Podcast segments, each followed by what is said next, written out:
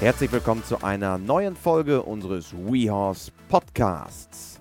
In dieser Woche war die Dressurausbilderin Nicole Günzel bei uns zu Gast. Mit ihr habe ich über klassisch-barocke Reiterei gesprochen, was sie daran fasziniert und was genau eigentlich innere Bilder sind. Hört selbst, viel Spaß! Im Podcast in dieser Woche geht es um das Thema Dressurausbildung, es geht um das Thema Bodenarbeit und äh, Arbeit am langen Zügel, Doppellonge und vieles mehr. Und dazu freue ich mich auf die Ausbilderin Nicole Künzel. Hallo Nicole. Hallo Christian, schön hier zu sein. Ich freue mich auch. Ja, wir freuen uns, dass du bei uns bist. Und du bist Ausbilderin, wie gerade eingangs gesagt, in den genannten Bereichen. Klassische Reitkunst, so ein bisschen das Überthema. Was genau umfasst deine Arbeit mit Pferden? Ja, ich habe mich vor einigen Jahren, ähm, ich komme ursprünglich auch aus dem Turniersport, bin da groß geworden und ähm, meine jetzt 23-jährige Stute, die haben wir als eine Hannoveraner-Stute, die haben wir als Fohlen bekommen. Und äh, als sie dann, ja, als es Richtung Anreiten ging, hat sie mir doch recht klar gemacht, dass mein bisheriger Weg nicht so das ist, was sie sich für ihr Leben auch wünscht. Und sie hat mich sehr auf die Reise gebracht. Und ähm, ich habe dann meine Art zu arbeiten mit Pferden umgestellt. Ich bin erst zu ähm, Ben Brandrup gegangen und war total begeistert, weil ähm, ja dort auch Pferde, sage ich mal, die vom Gangwerk jetzt vielleicht keine Ambitionen gehabt hätten, eine S-Dressur zu gehen, ähm, aber auch pierfieren konnten. Also dass man auch Freizeitpferde gesehen hat, die schöne Lektionen, Schulter herein und Co. gemacht haben und dass einfach dort auch sehr viel erklärt wurde. Ähm, ja, warum, wieso, weshalb, was passiert beim Pferd anatomisch, was äh, beim Menschen. Und das, sage ich mal, hat den zündenden Funken gegeben. Und seitdem mache ich mich auf dem Weg, ähm, immer feiner mit den Pferden arbeiten zu können und baue das dann auch in meine Arbeit ein. Und ähm,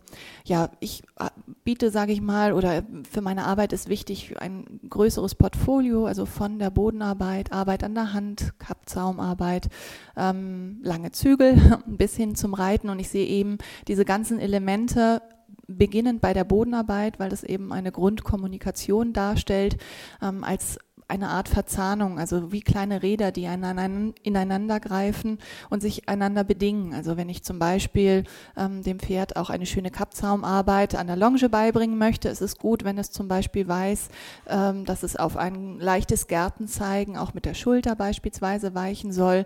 Und das bereite ich bei der Bodenarbeit zum Beispiel vor. Also es bedingt einander und das finde ich immer wichtig. Also bei mir hat nicht ein Aspekt äh, die größte Wertigkeit, sondern es baut alles auf und ich möchte daraus daraus dann eben ein feines, schönes Reitpferd ähm, haben, das freudig mitarbeitet, das jeden Tag immer gerne mit mir was machen möchte, freudig auf mich zukommt schon auf der Weide und das ist mir eben wichtig. Und das versuche ich eben auch an meine Schüler weiterzugeben und ein bisschen in die Welt hinauszutragen.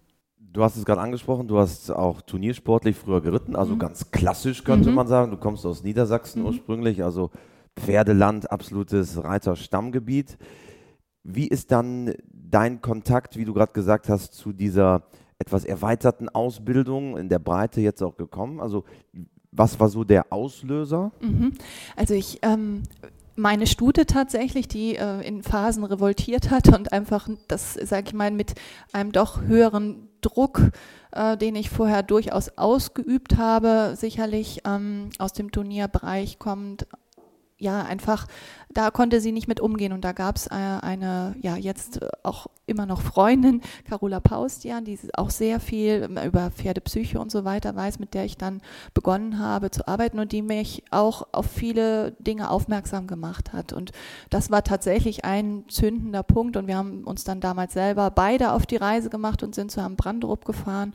Und ähm, ja, dann habe ich einfach immer weiter geguckt. Die nächste Station war dann sozusagen ähm, auch Richard Hinrichs, bei dem ich auch sehr lange Schülerin und Praktikantin war und ähm, ja auch noch bin. Wir tauschen uns immer noch aus und ja, das ist einfach sehr schön, weil man wird, wenn man diesen Weg erstmal angefangen hat zu gehen, dann und offen ist dafür, dann kommt man auch ähm, ja, an ganz viele tolle Menschen, die natürlich auch ganz viele schöne Dinge mit den Pferden machen. Und ähm, wenn man sich so ein bisschen auch anguckt, ich habe über ähm, ja, die Arbeit am langen Zügel geschrieben, ähm, jetzt auch über, über innere Bilder, also die Kraft der Gedanken.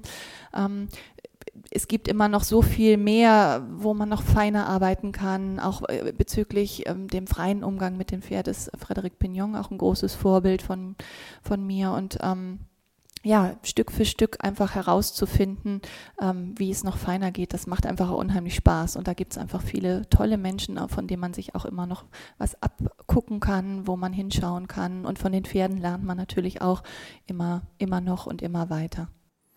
Bodenarbeit, wie du gerade auch richtig gesagt hast, so die Basis deiner Arbeit, auch sicherlich mit jungen Pferden, aber auch mit älteren Pferden, fortgeschrittenen Pferden. Warum ist für dich die Bodenarbeit so wichtig?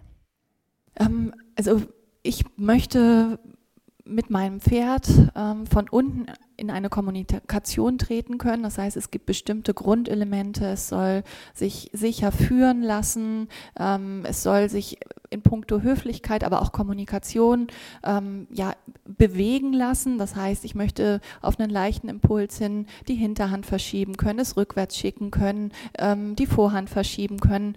Und das mache ich nicht nur, weil ich das Pferd irgendwie domestizieren möchte, sondern es ist A im Alltag. Also wenn man einfach ganz praktisch denkt, ich möchte von A nach B auf dem Paddock mit meiner Heukarre, dann ist es einfach höflich, wenn das Pferd weiß, wenn ich ihm ein bestimmtes Signal gebe oder wenn ich komme, dass es weichen soll zum Beispiel. Was ja manchmal nicht selbstverständlich selbstverständlich ist. Es gibt genau. ja auch Pferde, da ist ja richtig Alarm. Genau. Und ähm, es ist auch unter Sicherheitsaspekten einfach wichtig. Man lernt sich von unten besser kennen, man äh, gibt dem Pferd Vertrauen, Ruhe, man sieht die Reaktion in bestimmten Situationen, wie reagiert das Pferd, wenn es einen Traktor sieht und, und, und. Und ähm, es ist einfach auch ein unheimlich tolles Tool sozusagen, ähm, was ich von eingangs schon sagte, dem Pferd von unten bestimmte Signale zu erklären, zum Beispiel auf die Gärte zu re reagieren, also bei jungen Pferden erstmal überhaupt ähm, eine Kommunikationsbasis zu schaffen, ja, eine Sprache zu entwickeln, weil wir sind unterschiedliche Spezies, das ist einfach so.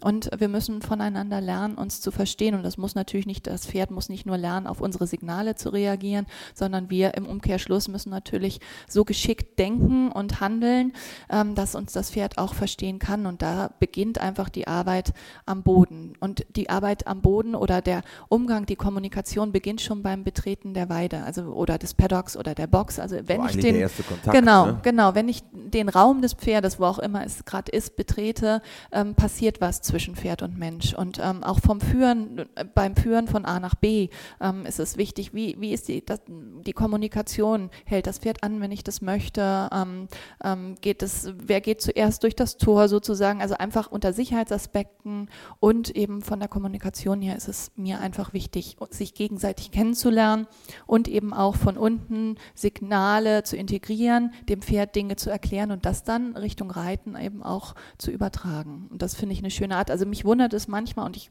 bin manchmal auch sehr besorgt um die Menschen, die von unten ihr Pferd in keinster Weise handeln können, was nicht beim Auf Aufsitzen stehen bleiben kann und dass sie sich auf diese sehr spannigen Pferde setzen. Und oft geht es gut, manchmal eben auch nicht. Und ich denke einfach, wenn die Kommunikation besser vorbereitet werden würde, stimmen würde vom Boden an, ähm, dann würde es viele weniger Unfälle geben und viel weniger Missverständnisse zwischen Pferd und Mensch. Ja. Und das ist ja am Ende auch etwas, was jeder in sein tägliches Tun oder in seinen täglichen Alltag ja mit einbinden genau, kann. Genau. Weil der Umgang mit dem Pferd, das ist ja etwas, was ich sowieso jeden Tag genau, habe, sei es, wenn genau. ich jetzt mal eine Schippe Hafer äh, in den Troch schmeiße oder das Pferd auf die Weide führe. Genau.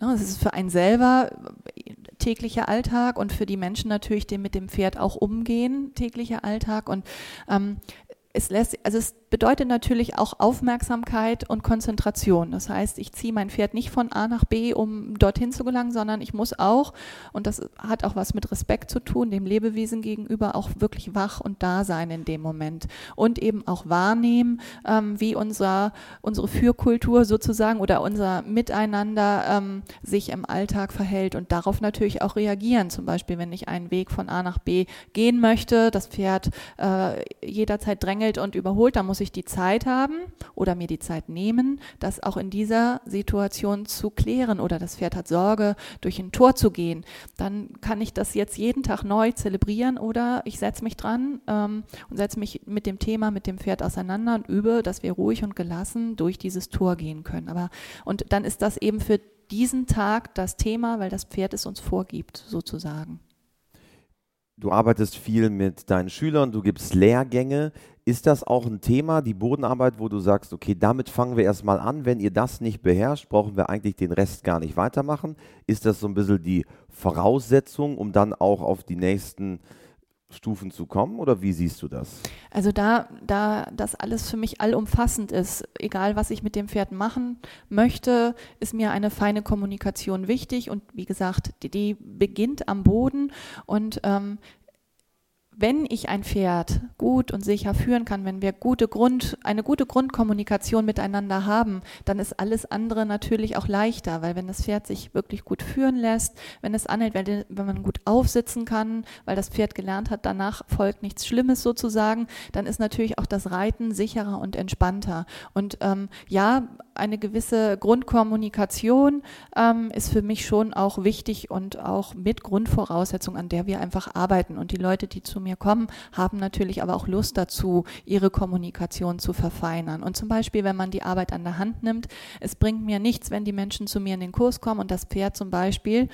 auf Trense geführt nicht anhalten kann. Wenn ich, wenn ich dann nämlich die Zügel aufnehme für die Arbeit an der Hand, dann müsste ich so ins Maul greifen, um das Pferd anzuhalten, dass das unfair ist und weder Mensch noch Tier Spaß bringt. Das heißt, da gehen wir dann zurück, am Halfter und Strick zu üben, dass das Pferd ähm, auf mich aufmerksam äh, reagiert, dass es aufpasst, ähm, dass ich aber auch dementsprechend meine Körpersprache so einsetze, dass es mich versteht. Und erst wenn das stimmt, ähm, dann gehen wir zur Arbeit an der Hand. Und nochmal, um bei dem Thema Arbeit an der Hand zu bleiben, bleiben. Wenn ich zum Beispiel das Pferd auch rechts bei der Arbeit an der Hand arbeiten möchte, sollte das Pferd natürlich auch von rechts geführt werden können, was ja auch im, oft im Alltag ein bisschen zu kurz kommt. Ähm, und allein deswegen ist es schon wichtig, äh, auf diese Dinge gut eingehen zu können. Und es wird, also die Kommunikation aufbauend von der Bodenarbeit her wird einfach immer feiner. Also die Pferde reagieren ja ganz fein auf unsere Signale, wenn sie uns verstehen. Und es ist für mich einfach unter anderem mit den ganzen klassischen weiteren Elementen ein Tool, ähm, möglichst fein mit den Tieren zu kommunizieren. Und das ist einfach machbar, wenn wir kleinschrittig vorangehen und uns für diese Details Zeit nehmen.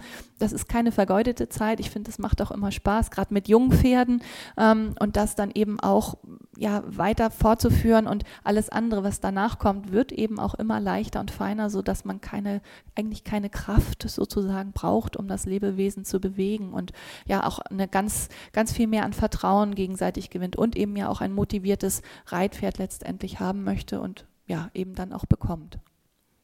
Ich habe dich schon unglaublich häufig auf Messen gesehen, auf Veranstaltungen in ganz Deutschland. Und eines deiner großen Themen, das sind ja die inneren Bilder. Und ich mhm. glaube, das hat ja auch sehr viel mit der Kommunikation mhm. zu tun. Und erklär uns doch einmal, was genau sind innere Bilder und wie können sie helfen, dass man sich mit seinem Pferd besser versteht? Weil das ist ja eng verknüpft mit dem Thema Bodenarbeit. Ja, also das, die innere Bilder sozusagen durchziehen natürlich unser, unsere Reiterei, wie aber auch natürlich unser restliches gesamtes Leben. Also man kann sagen, es ist eine, eine Philosophie, eine Lebensphilosophie. Was sind innere Bilder?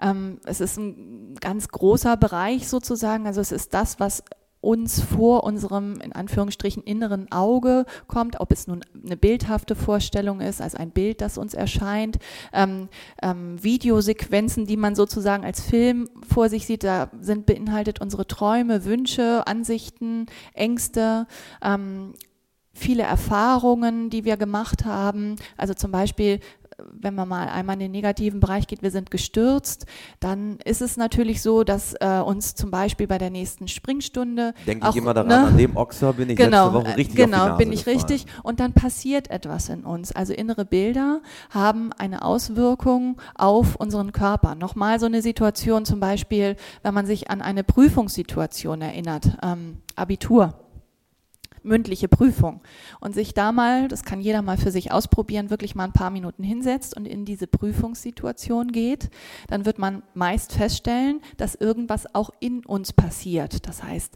äh, vielleicht krampft sich der Magen ein bisschen zusammen, unsere Atmung wird flacher, vielleicht fangen wir sogar an zu schwitzen, wenn wir Stress gehabt haben und all dies, obwohl wir überhaupt nicht in dieser Prüfungssituation sitzen. Andererseits haben wir, wenn wir zum Beispiel an einen schönen Austritt denken mit unserem Pferd oder eine besondere tolle Reitstunde, die wir auch gehabt haben, äh, kribbelt es vielleicht im Bauch oder wir haben Vorfreude, weil wir sind im, am nächsten Wochenende bei Trainer XY mit unserem Pferd und freuen uns einfach drauf.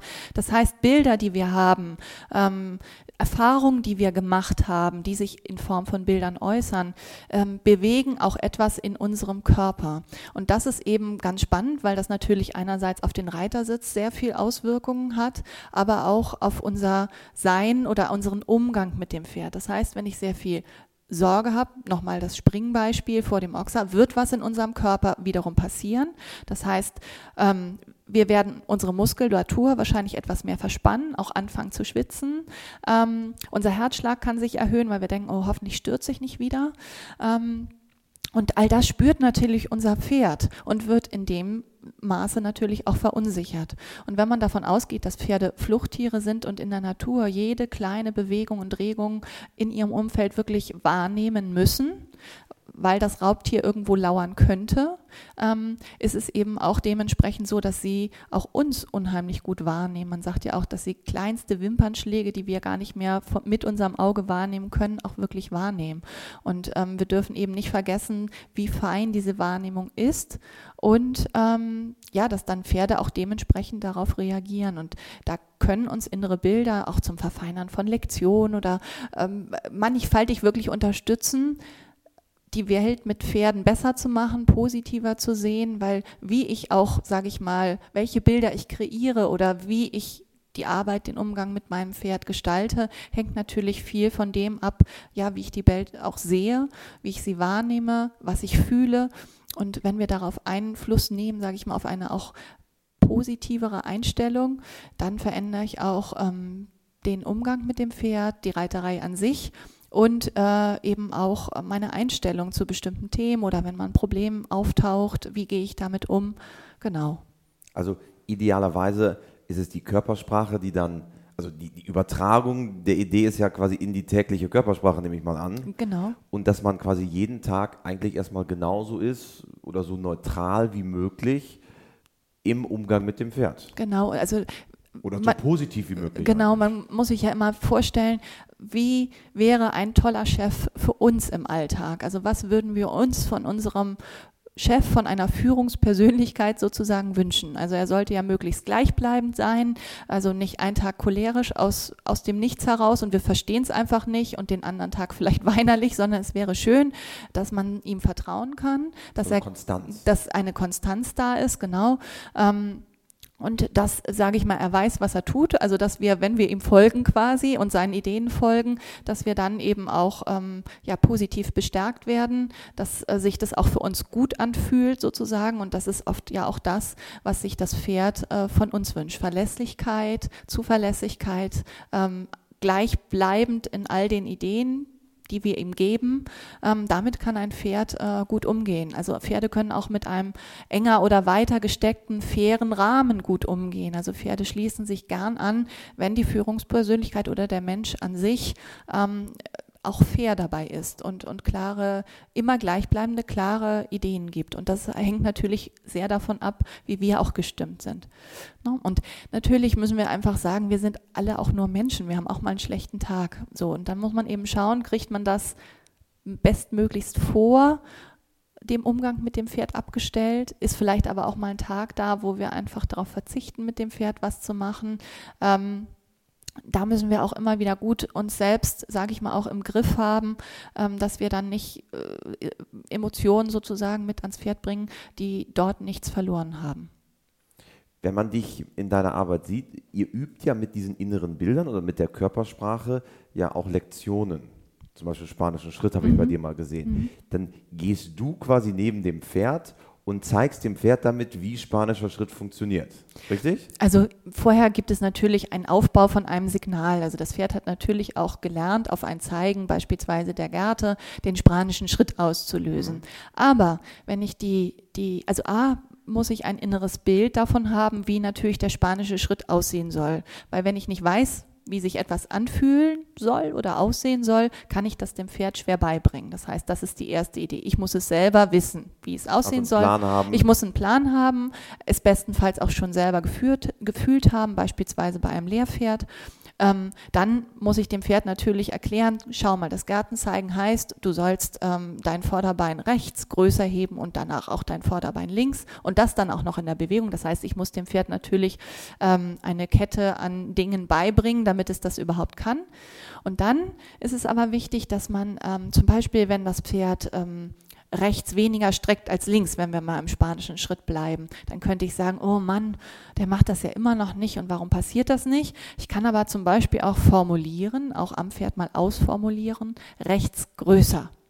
Das heißt ja nicht, weil wir haben ja rechts größer wahrscheinlich dem Pferd nicht als Signal, sag ich mal, Wort aufgebaut. Es wird das Wort sicherlich nicht verstehen, aber es wird verstehen, dass wir uns beispielsweise körperlich durch das Ausformulieren, durch einen klareren Gedanken ähm, etwas mehr äh, strecken in dem Moment beispielsweise oder eine andere Energie übertragen, wenn es rechts das Bein zum Beispiel strecken soll. Das heißt, über unsere klarere Formulierung ähm, senden wir dem Pferd auch wiederum ein anderes Signal vom Energielevel beispielsweise her und sie können, also du kannst wirklich sicher sein oder die Reiter können sicher sein, dass wenn man positiv in dem bleibt, was man haben möchte und es auch mal ausformuliert, ähm, dass die Pferde dem dann folgen. So. Und äh, das finde ich eben immer ganz spannend. Und dass man zum Beispiel, auch wenn Lektionen nicht so klappen mögen, ähm, mal innehält, anhält. Und dann gibt es unterschiedliche Möglichkeiten. Also einmal zu reflektieren natürlich, was lief da gerade schief. Hat es gut oder schlecht geklappt? Was kann ich genau, was kann ich, jetzt machen? Genau, was kann ich optimieren? Und dann sich auch bildlich, entweder so als Fotoabfolge oder auch wie so ein Video nochmal ganz genau vergegenwärtigen, zum Beispiel Traversale, wo möchte ich die Mittellinie passieren, wie ist das Pferd gestellt, gebogen, wie soll es aussehen, also wirklich sich vorstellen, wie soll mein Pferd zum Beispiel traben in der Traversale, wie möchte ich die Traversale abschließen, wie ist mein Sitz dabei? Und ähm, dass man wirklich ähm, vorausschauend äh, arbeitet und sagt, okay, wie möchte ich das machen? Und dann ist die Erfolgschance sozusagen viel, viel größer, ähm, als wenn man einfach weitermacht und sich dann mit dem Pferd vielleicht noch streitet und in diesem Muster verhaftet bleibt. Und dazu gibt es auch was ganz Spannendes. Es gibt in unterschiedlichen Bereichen Studien sozusagen. Ähm, von drei Probandengruppen. Die eine Gruppe ähm, hat ein bestimmtes Bewegungsmuster wirklich aktiv trainiert. Die andere Gruppe sollte nur dran denken, beispielsweise, wie es die Finger bewegen sollte. Und die andere Gruppe hat nichts gemacht. Also die hat äh, da keine Aufgabe bekommen. Und spannend war, dass die Gruppe, die ähm, mental sozusagen diese Übung trainiert hat, auch wirklich, dass da wirklich auch ähm, Gehirnzellenaktivitäten sichtbar waren. Biochemische genau, Prozesse. Genau, in Gang gesetzt wurden, obwohl sie gar nicht in der Situation an sich waren. Was natürlich auch wieder zu dieser Eingangsthematik passt. Wenn ich mir etwas vorstelle, passiert auch etwas in meinem Körper. Ne, das weiß jeder.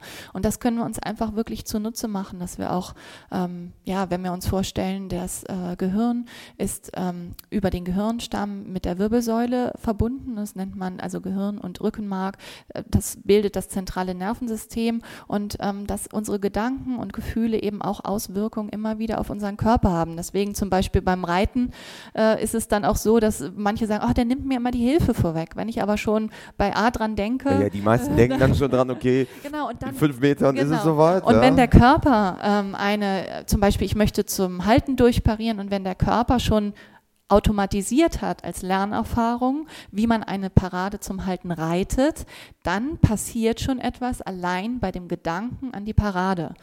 Und das muss man sich als Reiter einfach bewusst werden. Das ist keine Zauberei, sondern kleinste Ideen passieren in unserem Körper und unser Pferd reagiert darauf. Ja?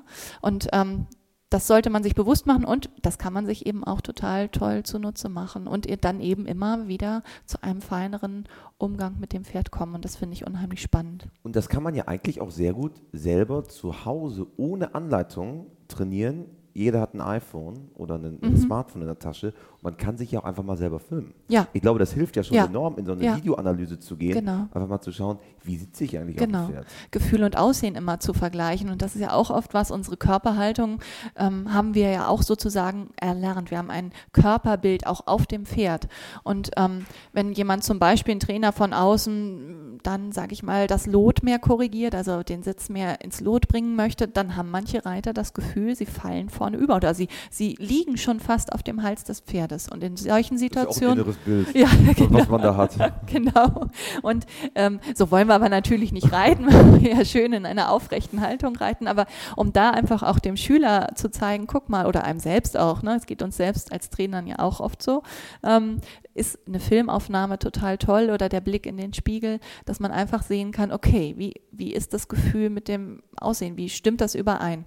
Und dann, und das ist eben auch das Thema mit den inneren Bildern, man Unsere Bilder sind Lernerfahrungen, die wir gemacht haben, die teilweise auch lange Zeit gepflegt wurden, auch unsere Ansichtsweisen, wie wir die Welt und den Umgang mit unseren Pferden sehen, was wir gelernt haben. Und das lässt sich oftmals nicht auf einmal wegkorrigieren äh, sozusagen. Also ob es das Körperbild betrifft, wie ich sitze, ähm, oder auch unsere Gedanken, wie ich, sage ich mal, mit bestimmten Problemen umgehe oder wie ich Situationen sehe oder wie ich unser Pferd sehe. Ähm, und das muss man wirklich trainieren, weil man eine neue, sage ich mal, Nervenzellverschaltung in sich bilden muss, eine neue Lernerfahrung. Und dafür muss man einfach üben. Man braucht den Blick von außen, man kann Videosequenzen nutzen, man sollte sich möglichst gute Reiter, Vorbilder anschauen, damit man eben ähm, seine Sichtweisen ändert oder die bestärkt, also dorthin gehen, wo man reiten, hinreiten möchte oder wie man mit dem Pferd umgehen möchte. Und somit speist man sozusagen ein gutes inneres Bild oder Bilder, die förderlich für uns sind. Also auch unser Umfeld, wo wir uns bewegen, ne, stalltechnisch, welche Trainer wir haben, mit welchen Menschen wir reiten. All das wirkt natürlich auch auf unsere Reiterei ein.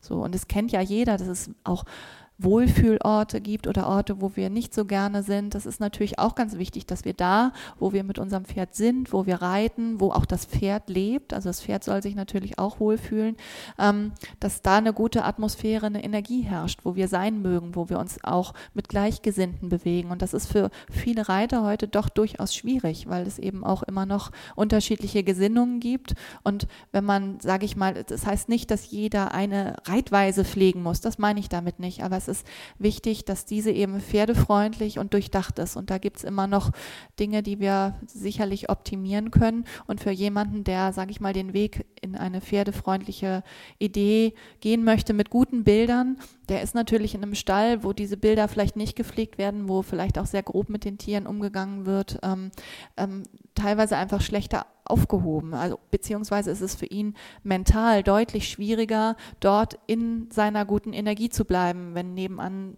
das nächste Pferd traktiert wird. So. Würdest du sagen, dass sich da in der Hinsicht derzeit was tut in Deutschland?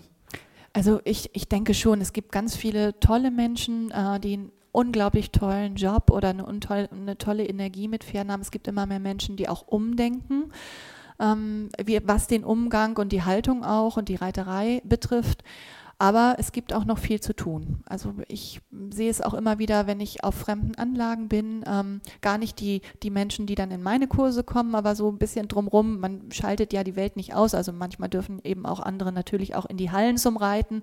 Und, und einiges ist schon, schon auch manchmal noch schmerzhaft für einen. Das muss gar nicht, sage ich mal immer, in Anführungsstrichen tierschutzrelevant sein, aber es gibt so viel, was die Pferde immer noch erdulden und ertragen müssen über unsachgemäßen Spureneinsatz oder einfach ein Arbeiten über Gebühr, also wo man einfach denkt, boah, der schwitzt jetzt schon ähm, bis zum Abwinken, ähm, hat keine Pause bekommen, ist weder motiviert noch hat es in dieser Einheit irgendeinen Lernfortschritt gegeben. Das, das, da ist noch viel zu viel zu tun, viel aufzuklären. Und ich denke, da kann jeder gute Ausbilder, aber auch jeder Reiter seinen, ähm, ja, seinen Teil zu beitragen, mit gutem Beispiel immer wieder voranzugehen, sich weiterzubilden, ähm, aufzuklären teilweise auch und ja, einfach selber vielleicht auch hier und da Vorbild zu sein. Das glaube ich, sogar ganz wichtig. Ne? Also Vorbildfunktion ist da ja in jeglicher Hinsicht mhm. relevant und wichtig. Genau. Und, und eben auch stets in Selbstreflexion zu bleiben. Also nicht sich selbst, äh, nie, also nicht die Absolution für sich selber. Genau, also die einzig wahre Wahrheit oder ne, für sich zu beanspruchen, sondern. Obwohl man es ja manchmal gerne hätte, aber meistens ist ja, es nicht so. Äh, es, wäre ja auch schön, aber das ist, glaube ich, auch A, das Schöne, aber auch das, was es anspruchsvoll macht äh, am Reiten oder am Leben an sich. Es gibt für mich persönlich jetzt nicht äh, den Bereich, das wäre ja auch sehr langweilig, wann man fertig ist mit allem sozusagen, sondern ähm, das finde ich aber auch so spannend. Es gibt so viele tolle Menschen, auch die ich immer wieder kennenlerne, das hat gar nicht was mit Rang und Namen zu tun, sondern es gibt überall ganz, ganz viele tolle, auch Pferdemenschen, von denen ich immer noch viel lerne und lernen möchte. Und wenn es eine Kleinigkeit ist, das ist wie so ein, ich sehe das wie so ein Mosaik oder so ein Puzzle, wo immer so ein Stückchen dazukommt.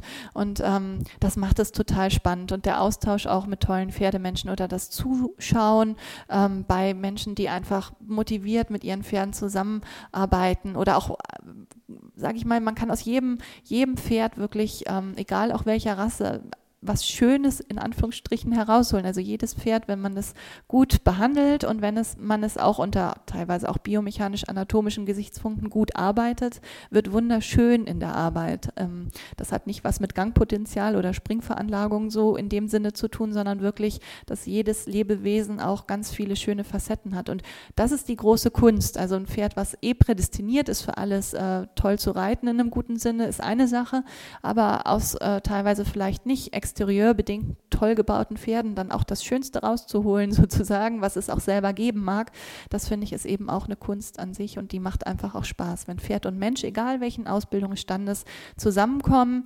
Ähm, ja, und auch da wieder eine kleine Vorbildfunktion haben, egal wie weit sie sind. Ja, das ist das, was mich eben auch motiviert und was, was schön ist. Und sich da auf die Reise zu machen und eben auch ja, den, den Weg der kleinen Schritte den Menschen auch wieder äh, begreiflich zu machen. Also es ist heute ja auch so, dass es immer noch ja, unheimlich schnell mit den Pferden gehen soll. Ähm, teilweise natürlich auch marktbestimmend. Also wenn man einen Züchter sich anschaut, der hat natürlich oftmals finanziell auch bestimmte Vorgaben für sich, äh, ein Pferd zu verkaufen, ähm, was aber nicht unbedingt ähm, dem Pferd, sage ich mal, zugutekommt, weil die Pferde einfach oft nicht ihrem Interieur, also wie, wie sind sie psychisch sozusagen äh, gestimmt und auch körperlich meist noch gar nicht so weit sind, zum Beispiel äh, geritten zu werden. Also dass viel zu viel äh, zu früh erwartet wird und daraus dann auch wieder gefährliche Situationen und auch Stress entsteht bei Mensch und Pferd, weil auch Pferde oftmals in dieser Schnelligkeit nicht alles verstanden haben, was der Mensch ähm, sich von ihm wünscht. Und das ist immer wieder schade zu sehen, weil ich finde gerade junge Pferde, und das ist immer wieder das Tolle, wenn man wirklich Schritt für Schritt vorgeht und beim Boden beginnend, da wären wir wieder beim Eingangsthema, dass langsam die Hilfengebung auch integriert und aufbaut, ähm, es desensibilisiert, ähm, sich da Zeit lässt, auch Spaziergänge macht, mal wohin fährt mit dem Pferd, also einfach den guten Einstieg bietet, dann ist das Anreiten an sich äh, ganz leicht, wenn man ihn also die Verlängerung davon. Genau, ja. genau, wenn man ihn auch die Zügelhilfen zum Beispiel bei der Arbeit an der Hand erklärt hat, wenn man sie am Kappzaum schon in eine schöne Balance äh, gebracht hat, dann ähm, ist all das für das Pferd, wenn man sich draufsetzt, gar nicht mehr schwer. Es hat keine Sorge vor den Zügelhilfen beispielsweise. Und das ist eben etwas, was man Schritt für Schritt mit guten Bildern eben auch ähm, ja, gut mit dem Pferd bewerkstelligen kann und dann eben auch, sage ich mal, die Basis gelegt hat für ein gutes Reitpferdeleben. Es gibt einfach dann keine großen Stressoren mehr im Folgenden. Ne? Es, man muss natürlich Erfahrungen gemeinsam machen, aber das Glas füllt sich sozusagen immer Stück für Stück, Tropfen für Tropfen mit guten Bildern, auch für das Pferd, weil auch das Pferd entwickelt ja Bilder. Wie das jetzt in, in ihm tatsächlich, ob das eins zu eins so wie bei uns ist, dass da Bilder entstehen, das kann ich nicht genau, genau sagen. Aber natürlich macht das Pferd Lernerfahrung. Das heißt, wenn man alleine mal mit einer Trense auf eine Wiese geht und dann mal schaut, wie viele Pferde dort bleiben, dann weiß man, welche Pferde etwas Positives mit der Trense verknüpft haben, nämlich nicht so viele. Ähm, und das ist alleine schon eine Aussage oder wenn es, wie es beim Aufsteigen äh, ist, das ist eine Lernerfahrung, dass danach nicht unbedingt etwas kommt, was ihm Freude macht und was gut für es ist. So, ne, das ist auch ein Bild, was das Pferd, eine Lernerfahrung, was das Pferd gemacht hat. Und wenn man diese ganzen Muster ähm, gar nicht erst entstehen lässt, dann sind die Pferde wirklich, wirklich kooperativ und machen gerne mit und haben auch Spaß daran. Dann ist auch das Reiten an sich, äh, was ja teilweise heut, heutzutage auch hinterfragt wird, ob das überhaupt äh, gut ist von vielen Tierschutzorganisationen, ne? müssen Pferde geritten werden. Aber dann macht es wieder Sinn und das sehe ich bei mir im Alltag, dass die Pferde gerne kommen, dass sie auch warten am Tor, bis man wieder da ist, dass sie auch, wenn ich mit der Trense auf das Paddock gehe, in die Trense reinschlüpfen. Ähm, und das sind für mich ganz, ganz wichtige Signale, die mir die Pferde auch geben, dass das in Ordnung ist, was ich tue und dass ich da immer wieder wieder reflektiert bleibe, äh, immer wieder gucke, was, was kann ich optimieren, besser machen, was kann ich noch feiner beibringen, das macht Spaß. Und das hört auch, finde ich, immer nie auf, sondern das ist ein immerwährender Prozess. Glaubst du, dass wir da als, als Pferdeszene generell ein Thema haben, was so Tierschutz angeht? Weil du, weil du es gerade so explizit angesprochen ja. hast, dass, dass du damit ja scheinbar auch zum Teil konfrontiert wirst. Also glaubst du, da ist etwas im Gang der Zeit, was vielleicht problematisch werden könnte?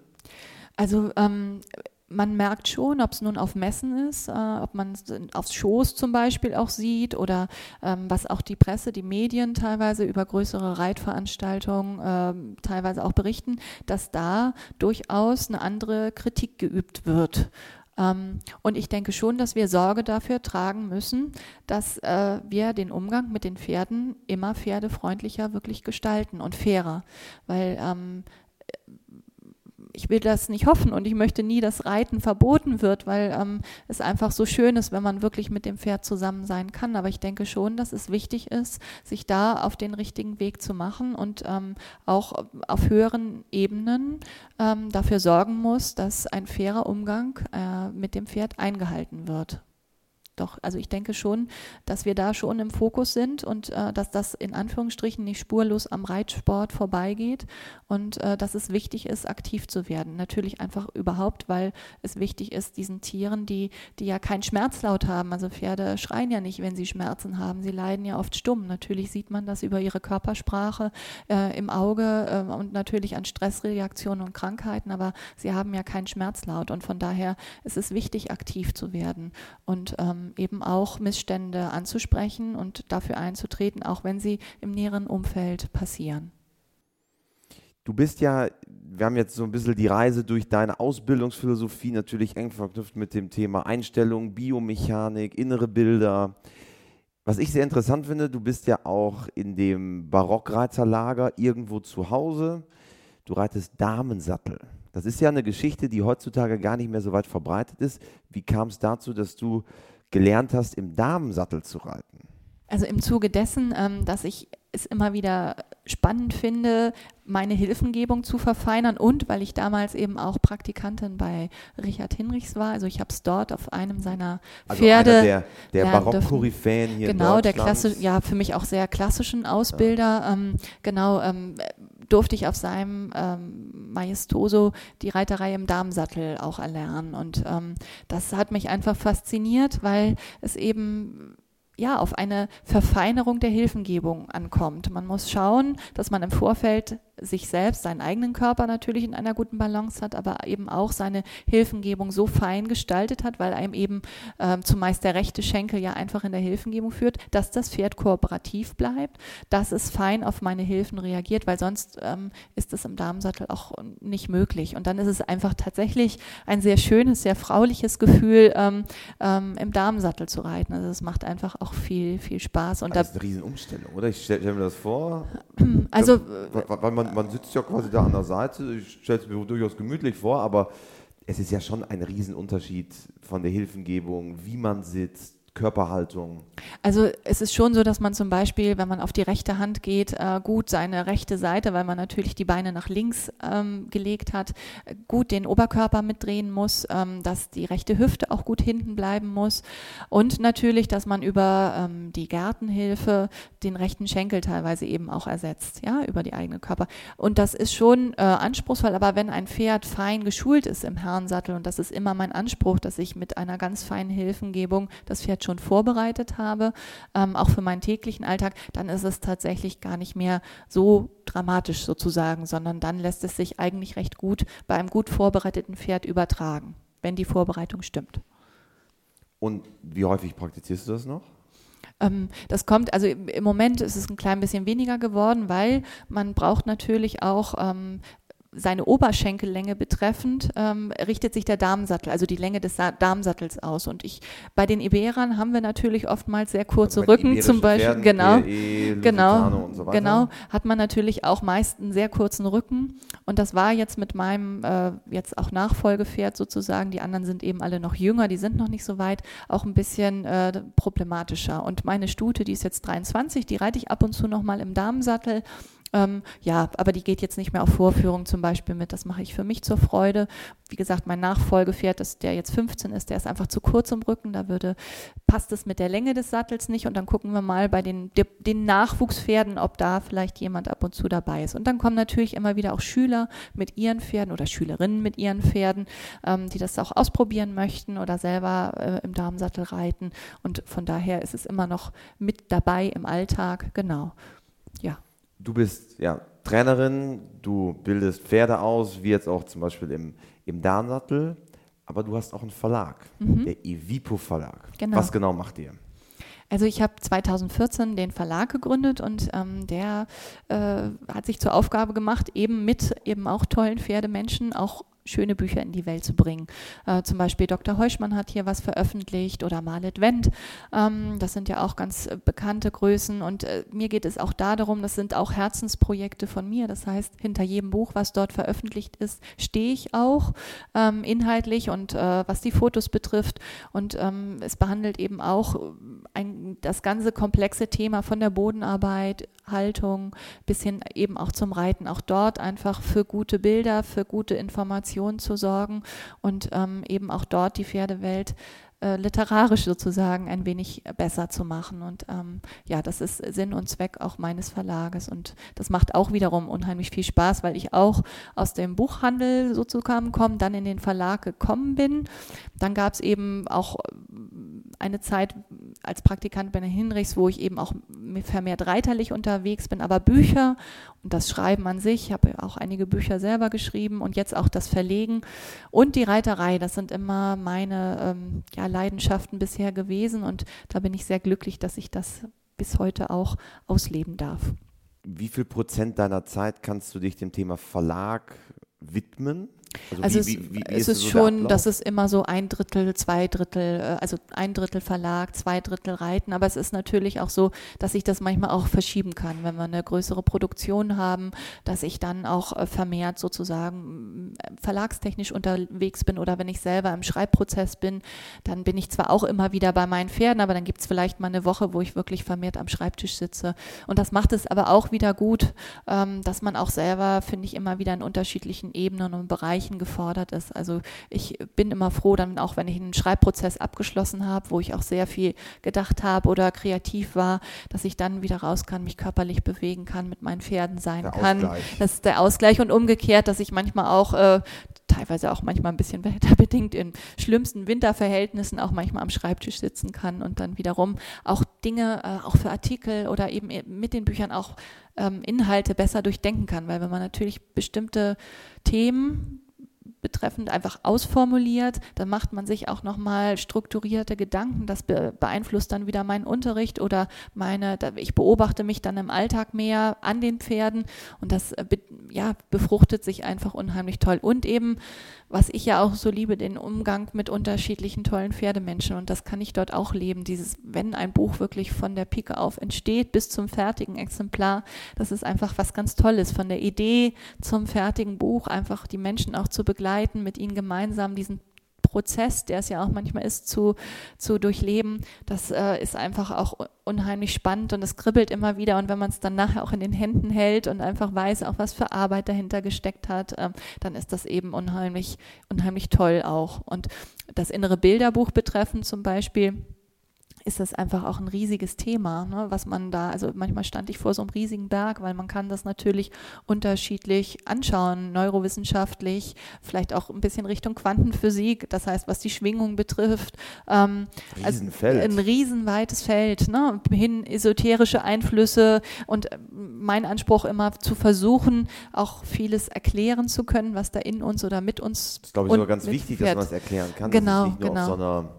Weichen Ebene passiert, genau. sondern sagt, guck mal hier, hier genau. ist tatsächlich hier auch ein Beweis, genau, so genau. funktioniert es. Ich denke, das ist, das ist einerseits wichtig, genau, aber auch auf unser Gefühl zu, zu hören und dem zu vertrauen, weil uns passieren ja im Alltag immer wieder auch Dinge, ähm, zum Beispiel, dass äh, ich an jemanden denke, den ich total lange nicht gehört habe. Und dann ruft er an oder es ergibt sich, dass wir uns sehen. Das sind, finde ich, nicht immer nur Zufälle, sondern ich glaube, da passiert auch oft viel, ähm, was wir noch nicht erklären können, weil es die wissenschaftlich, äh, Wissenschaft einfach noch nicht unter den technischen Voraussetzungen kann was aber sicherlich nicht ausgeschlossen ist. Das heißt auch, ähm, dass wir da auch immer wieder hingehen können, einfach in uns hineinzufühlen und dem auch zu vertrauen. Und ich glaube, wenn das viele Menschen, Pferdemenschen auch mehr machen würden, dann würden sie einfach auch besser hier und da auf ihre Pferde aufpassen, weil auch, auch Menschen, die Pferde in Ausbildung geben und dort die Ausbildung zum Beispiel nicht fachgerecht vonstatten geht, vielleicht auch mit viel Brutalität und Gewalt. Da wundere ich mich manchmal, dass die Besitzer daneben stehen und ihre Empathie abgegeben haben. Und ich glaube, wenn man da einfach mehr in das Gefühl gehen würde, ähm, würde es einfach äh, viel mehr auch Einhalt gebieten. So. Und ja. Zusammen mit Kerstin Schmidt veranstaltest du, betreibst du quasi die Serie Einfach richtig reiten, mhm. eine eine Lernserie, die am Ende aus den Gedanken, die du gerade auch geschildert hast, äh, entstanden ist. Was genau macht ihr? Also ähm, wir haben genau diesen Gedankengang, wie du eben schon sagtest, der mich ja auch verfolgt und auch äh, Kerstin Schmidt eben auch begeistert, dass wir einfach voneinander lernen wollen und von tollen, pferdefreundlichen Ausbildern lernen wollen und diese Botschaft eben auch in die Welt bringen wollen, eben diese äh, Reihe einfach richtig Reiten kreiert, ähm, wo jetzt fünf Ausbilder bei der nächsten Serie Ende Oktober ähm, geht es darum, dass Uta Gref, Stefan Schneider, Richard Hinrichs, Peter Kreinberg und Andreas Kreuzer äh, dabei sind und eben zu unterschiedlichen Themen referieren, ihre eigenen tollen Pferde dabei haben. Und eben es geht um das Thema ähm, natürlich Motivation, einer sinnvollen Gymnastizierung, wie man dorthin kommt und aus unterschiedlichen Aspekten. Und ich denke, das ist die Botschaft, dass wir von unterschiedlichen tollen Pferdemenschen, egal welche Sparte sie bedienen, ob nun Westernreiten oder klassisch barockes Reiten oder den Turniersport, dass wir von vielen guten Menschen eben auch toll lernen können. Und das finde ich ähm, ist so toll an diesem Format, weil die Ausbilder eben genau diese Einstellung haben. Und ich finde, das ist etwas, das wir uns ähm, auf die Fahne schreiben dürfen, was wir immer praktizieren, dass wir über den Tellerrand hinausschauen dürfen. Und ich denke, das ist eben was, was ganz besonders auch ist und was wir eben schon in, den, in dem letzten Seminar auch gesehen haben, auch untereinander bei den Referenten ganz toll ankommt, weil eben auch die sehr offen sind und auch von anderen Ausbildern immer noch lernen, obwohl sie vom Niveau her einfach auch ganz weit oben sind. Und es macht einfach Spaß. Es ist mega ja. inter interaktiv, muss ja. man sagen. Also es ist nicht so, ich finde, Seminar ist manchmal so ein Wort, wo ich immer denke, oh Gott, dann sitzen die Leute da alle im, ja. in, in Reihen und hören fünf Stunden zu. Aber bei euch ist es ja wirklich, es ist total interaktiv. Man sieht viel, man erlebt viel, ein bisschen Showcharakter auch mhm. dabei. Es ist im Oktober im hessischen Alsfeld. Wann genau? genau? In der Nähe von Frankfurt und ja. am 27. und 28. Oktober. Und wir freuen uns über jeden Zuschauer. Es gibt auch, ja, man kann zum Beispiel A von WeHorse ganz tolle Abonnements gewinnen. Also wir haben eine Tombola für den guten Zweck, nämlich für Reiter für Afrika. Und ganz toll auch, die Ausbilder haben jeweils eine Lehrstunde gesponsert, die in den Topf kommt, die auch das oh, Publikum das gewinnen cool. kann. Ähm, und ähm, man hat natürlich natürlich auch die Möglichkeit, einerseits natürlich die Reiter im Training oder die, die Ausbilder im Training mit ihren Pferden zu sehen, aber auch ihnen mal Fragen zu stellen. Also persönlich einfach ähm, mal Fragen loszuwerden, die man sonst vielleicht nicht so stellt, weil man einfach an die Menschen natürlich nicht ständig und immer auch herankommt. Und das ist eben auch wichtig. Auch wir haben auch so Fragerunden äh, innerhalb des Seminars, wo eben auch äh, die, die Teilnehmer, also die Zuschauer, was in den Topf werfen, dann werden die Fragen angeguckt und auch gestellt und eben auch auch diskutiert. Und ähm, die Ausbilder haben sich auch untereinander zugeschaut, also dass dieses Gemeinsame auch rüberkommt und eben außerhalb des Seminars einfach auch eine tolle Möglichkeit hat des Lernens und eben auch von dort aus schöne innere Bilder nach draußen getragen werden und Motivation für den jeweils Einzelnen und dass es eben unterschiedliche Wege gibt, die aber alle ein Ziel haben, nämlich gut und fachgerecht und motivierend mit seinem Pferd umzugehen. Und Karten gibt es bei euch auf der Homepage. Genau, auf äh, der Verlags-Homepage äh, evipo-verlag.com gibt es Karten, die man sich dort bestellen kann. Und Lehrgangsankündigungen äh, und Termine für dich findet man, findet man wahrscheinlich auch dort, ne? Dort und auf meiner Ausbilderseite evipo.de. Großartig. Am Ende unseres Podcasts haben wir immer die vier klassischen WeHorse-Fragen. Und Frage Nummer eins an dich, liebe Nicole, ist, hast du ein Motto, nach dem du lebst? also ich wünsche mir für mich mein Leben, dass ich äh, weiterhin das tun darf, was mir Freude bereitet ähm, und dass ich die Dinge, die mir keine Freude bereiten, tatsächlich auch gar nicht bei mir behalten muss. Ähm, und ich möchte natürlich ähm, über das, was ich tue, auch gern die gerade Pferdewelt ein klein bisschen besser machen. Dann Frage Nummer zwei, gibt es einen Menschen, der dich besonders geprägt hat? Ähm, also im Alltag ist es tatsächlich auch mein Lebensgefährte, mein Freund Andreas, ähm, der durch seine auch wirklich positive Art und Weise äh, ja mit mir auch äh, die guten inneren Bilder lebt, ähm, auch im Umgang mit den Tieren. Und natürlich reiterlich ähm, es ist zum Beispiel Richard Hinrichs, der mich auch in Bezug auf die inneren Bilder und auf eine feine Reiterei sehr geprägt hat. Und ähm, in Bezug auch auf den Umgang mit Pferden ist es ähm, unter anderem auch Frederic Pignon, ähm, wo einfach so viel Liebe zwischen Pferd und Mensch fließt, ähm, dass das immer wieder neu berührend ist. Und natürlich, also ich kann es gar nicht auf einen Menschen an sich nur beschränken, sondern es gibt immer wieder tolle Menschen, von denen ich lernen kann und natürlich auch viele tolle Pferde, die mich begleiten und wo ich täglich immer neu lerne. Wenn du Pferdemenschen dieser Welt eine Sache im Umgang mit ihren Pferden mit auf den Weg geben könntest, was wäre es?